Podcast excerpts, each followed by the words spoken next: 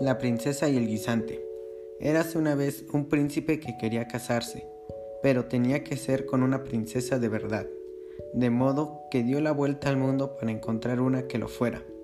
Pero, aunque en todas partes encontró no pocas princesas, que lo fueran de verdad era imposible de saber, porque siempre había algo en ellas que no terminaba de convencerle.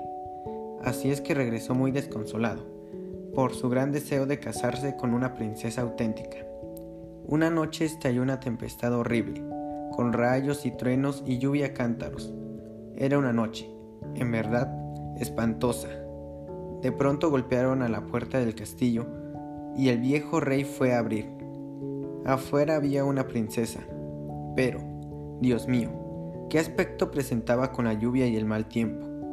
El agua le goteaba del pelo y de las ropas, le corría por la punta de los zapatos y le salía por el tacón. Y sin embargo, decía que era una princesa auténtica.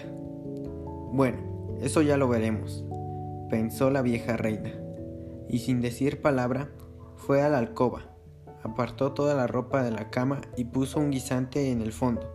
Después cogió veinte colchones y los puso sobre el guisante.